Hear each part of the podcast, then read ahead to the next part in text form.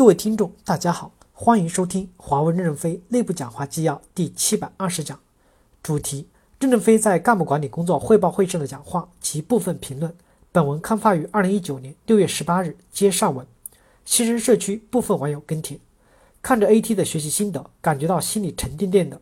没有一个 AT 团队认识到自己的阵地哪一块是生死线，如何用最合适的领头人和团队，配置什么样的火力去守住阵地及所谓的排兵布阵。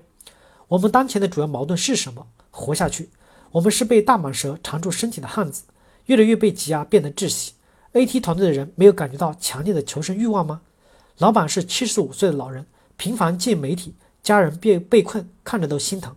这种情况，大家没有强烈的意识和深入的思考，大家这么麻木吗？中国区是公司的延安，是延续生命的根据地。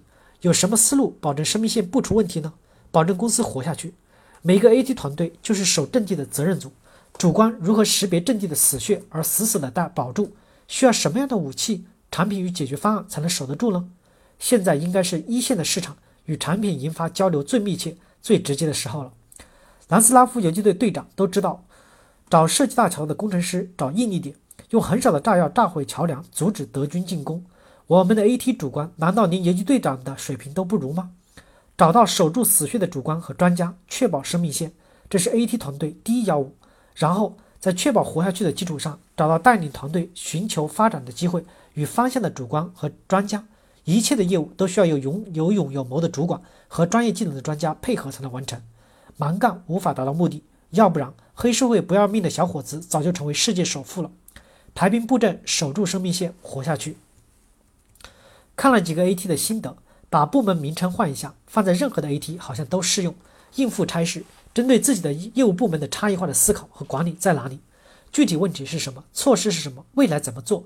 做销售、做研发、做硬件、做软件，不同的地区、不同的业务情况肯定是不一样的。说一些永远正确的话，那还不如不说。啥时候有 AT 成员主动找站出来，自己太平庸了，应该下去就成功了。人性都是贪婪的，谁能自己去放弃高收入呢？一个 AT 至少年薪五百万以上，真心能够为公司利益牺牲自己利益的又有多少？奋斗者文化不让雷锋吃亏，精神是好的，最终也会带来人性的贪婪。大部分人为了短期自己的饭碗，做些伤害公司长远利益的事情。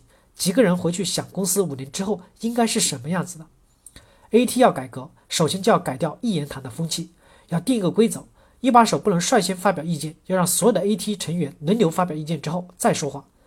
调整 AT 成员要敢于调整 AT 主任。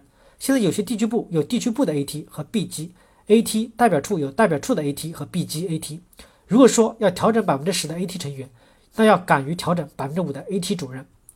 从项目型组织资源买卖到合同，在代表处审结，公司一直走在提升效率、变革求存的路上。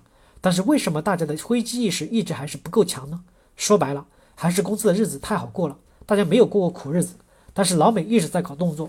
那那天真的公司出现大危机的时候，近二十万的庞大队伍是很容易出现大问题的。所以精兵简政势在必行，各级干部真得拿起刀来，先在自己身上刮骨疗伤，从各级 AT 做起。感谢大家的收听，敬请期待下一讲内容。